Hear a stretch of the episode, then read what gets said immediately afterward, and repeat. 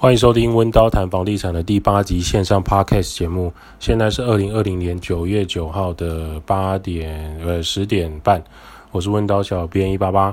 温刀谈房地产这个节目主要讲解每个人都需要回家居住的地方，不管是租房子、买房子、住在爸妈家、亲戚家，总之关于租屋住家相关各种议题都值得被讨论。每个人都值得拥有更好的生活品质。温刀是一个租赁管理公司，我们营业项目有帮屋主代租代管、包租代管、装潢设计、装修工程、布置软装设计等，有自己的官方网站、IG、Facebook、YouTube 频道。未来欢迎大家在资讯栏位跟我们做连结。小编经常也会写文章放在 IG 跟 FB，让大家有更多的租屋相关资讯或是小分享。我们期许这条路上有更多人在租屋上不会那么的伤心啊、受伤啊。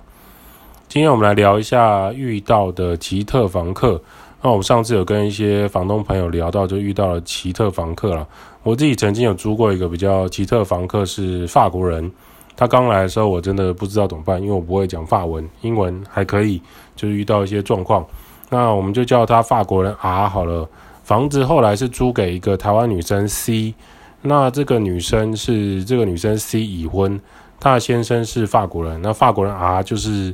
就是她先生的亲戚，所以严格上来说，算是这个台湾女生 C 的的的家人啊。那这个这个 R 来台湾的一所大学念书，就是主要是学中文啊，然后还有学习台湾的文化。那那时候在这租管过程，其实也是闹出蛮多笑话的。签约入住啊，很多事情都要透过 C 来传达。包含 R 生活遇到了很多大小事情啊，有一次 C 就跟我说：“哎、那个 R 好像他的纱窗不见了。”我想说：“哈，纱窗怎么可能不见？”就赶快去他的屋子现场看，哎，纱窗真的不真的不在，那怎么会呢？正常的纱窗不是装好好的？那我直觉告诉我说，该不会掉下去了吧？到窗边往下看，哇，真的看到我的纱窗掉在二楼的铁窗，那刚好二楼的那个铁皮阳台，它是阳台外推，屋就掉在他屋顶上。那我看纱窗的形状还算完整，应该是没有坏。但我一时也想不到要找哪一个师傅，是我要开始往下爬吗？我想说，天哪，这个爬下去应该不得了，我要从五楼爬到二楼。后来就觉得说，这个如果我找消防人员，我应该会上新闻，呃，这样也不行。所以后来就想到啊，好像有个水电师傅跟我聊过，他喜欢钓鱼，我就跟这个师傅讲到这个状况，然后他就说好。那大概一个小时后，师傅就带着钓竿组来这个啊的房间，然后就看到师傅跟我在窗边准备钓鱼，准备钓纱窗，非常的搞笑。还好师傅平常都在海钓。所以我们真的把那个纱窗勾着勾着，就从二楼拉到五楼。那 R 也很感谢我们，就是觉得很麻烦我们这样子。那这是我觉得这法国人这有趣的事情啊。那那时候其实他后来就跟他关系还不错，直到他退租要回法国前，然后他差不多在这边学一两年的中文呢，然后来台湾生活。那我就跟他聊天。那他要走之前就问他说为什么？他这么年轻，看起来三十还是二十几岁，会在台湾学中文，而不是在工作。因为正常，如果是这个年纪的台湾男生，可能已经在工作啊，或者为事业打拼啊，赚钱啊什么的。可是我看他一到五就是就是去学校念书，然后平常时间就是享受台湾的生活这样子。那他就跟我讲到说，哦，因为在在法国，他们如果你是大学毕业的学历啊。你你在法国，你有曾经有找过工作的，大概一到三份，然后都失败，你是可以去申请政府的失业救济补助，很像台湾的这个失业补助。然后那个失业补助呢，换算台币大概是三万三万出头，也就是比台湾的二十二 K、二十三 K 再多十 K，就是两万，大概三万三左右。也就是说，法国的年轻人是可以在不知道几岁以前，反正你大概大学二十几岁之后，你去找工作不顺利，有三次记录，你就可以去申请那个失业救济补助。那他们很多现在很多法国年轻人，就是呃前几年在他们在炒的这个这个罢工活动也是这样子啊，就是说失业救济补助的人口数已经太多了。那这个法国的年轻人他就是领三万多块，然后来台湾。那来台湾以后他就租套房嘛，就大概。一万二、一万三一个月，那因为屋子那间屋子的值也不错，就是有呃独立阳台啊、独立洗衣机、干湿分离啊，然后地点也是在生活机能蛮好的地方。那他就觉得说，哎，台湾的租金相对于法国来说很便宜，然后吃饭啊、念书什么都很适合。他曾经有想过，他过去有去过北京，可是他觉得在那边的生活习惯跟他想象的不太一样，所以后来他就他就来台湾。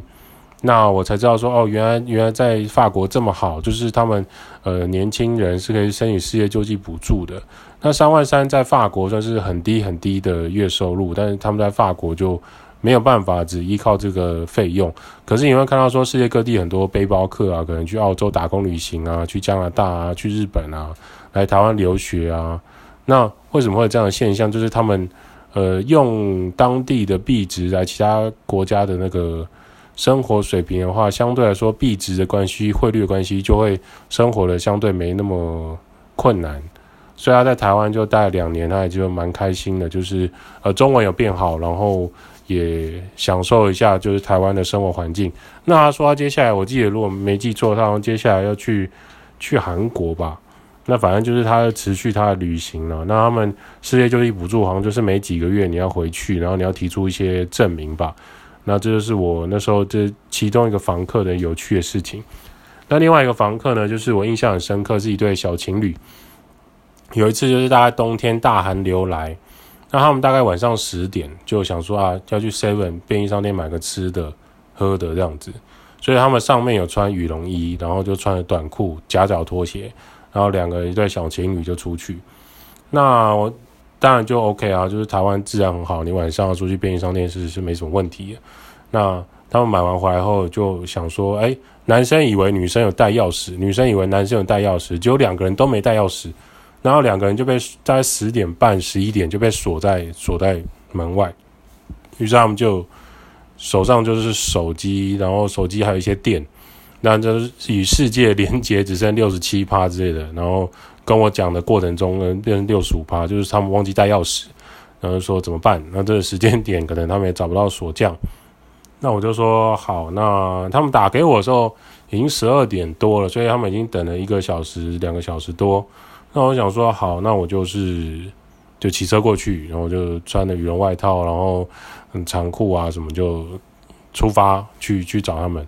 那我骑到一半的时候就等红灯，然后刚好路过一个八十五度 C。那那时候冬天很冷，那我就想说，我自己骑车这么一小段距离，我都已经觉得冷了，虽然还有一段距离，那我就我就买了两杯那个温热的奶茶。然后我就骑过去，然后帮他们就是开门，然后就把奶茶交给他们。他们就说啊，真真很抱歉，就是就是就是这么冷，然后这么晚还让你骑车过来。我说没关系，你们就穿了两个人就穿了短裤夹耳拖，给我站在门外，然后一等就这么这么这么久的时间。那这奶茶给你们，那希望就是下次你们要记得就是带钥匙，因为这么冷的情况，那好在我刚好人刚好在在台北，那万一我那时候不在台北，如果在其他县市的话，我就真的没办法来救你们。你们可能就必须要在便利商店或者其他地方待到待到天亮这样子，所以这也是一个蛮蛮有趣、印象深刻的。那我个人就觉得说，就八十五度 C 的奶茶小钱啊，那主要是他们希望他们下车记得带钥匙，然后站在那么那边那么冷，可以就是有一个取暖的东西这样子。对，那还有一组房客呢，是也是我我目前租过蛮特别身份的，就是他是警察。年轻的警察来租租房子，那我就问他们说，就是诶，他那时候来看房的时候就是很有礼貌，那我就是问他说，诶，什么什么工作？他就说，哦，他是警察。那我说，警察一般不是都有宿舍吗？因为看他很年轻，他他因为穿便服，我一开始也看不出来。然后他就说，就是呃，他在附近派出所工作，那就是分发到这边。那他本身是彰化人，然后来台北工作，那。警校这个分发区域不是他们可以决定的，尤其是你前面菜鸟阶段，基本上就是哪边要受训就要去哪边，哪边比较缺人就要去那边支援。那他们有规定，就是如果你刚进来的第一年的菜鸟到分发到那个辖区派出所的话，第一年的又是外县市的，你是优先可以住在那个学，就是他们的宿舍这样子，警用的宿舍。那你如果是第二年或第三年的警察，纵使你是外县市，可是你已经你已经算是前辈了，你已经是学长了，所以你已经不是就是已经不是菜鸟了，你就没有办法住在宿舍，他们会优先给外县市，然后的就是你比较菜的警察来住。那我听以后就想说，哦，原来如此，就是他已经到第二年或第三年，那他就想要找附近的的房子来住。那我就是后来后来也有租他，因为他们真的就是很很 peace。我想没有一个住宅区比可以比这更安全的。你说派出所在楼下或隔壁就还 OK。那这一间的状态很特别，不是他楼下隔壁是派出所，是警察就住在我们的的的房子里面。那他也住得很舒服，很安全，因为我们房子就是至少刮风避雨没什么问题。然后，而其实后来我会发现说，警察工作真的是蛮辛苦的。那他们很常就是要要轮小夜班、大夜班，然后你应该很少看到警察局会就是关灯熄火或什么，没有，他们就是每随时都在处理案子。然后有一次就是他们好像在处理一个，就是他们在追一个通气要犯吧，反正就连续好几天，然后要要换班去盯某一些房子啊，盯某一些就是案发地点什么的，所以他好几天都没有休假，也好几天都没有休息。所以他们很常就变成是说白天在睡觉，所以他们很重视就是，呃，房子通风要好，但之外他们希望说窗帘可不可以换成全透光的，因为他需要白天睡觉，他晚上可能执勤或者是什么的，他真的很累。那所以他睡觉是在白天，然后晚上的工作。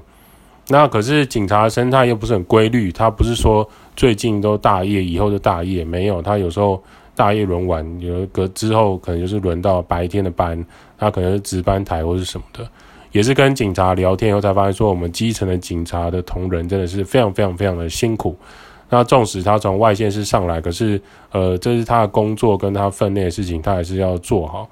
那也是可以体谅到就是警察的的辛苦跟那个不容易哦，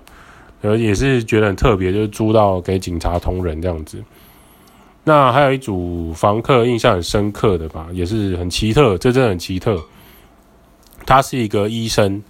那他有他在很多诊所就是有看诊。那他本身在台北市跟新北市都有诊所。那那时候那个物件在新北市，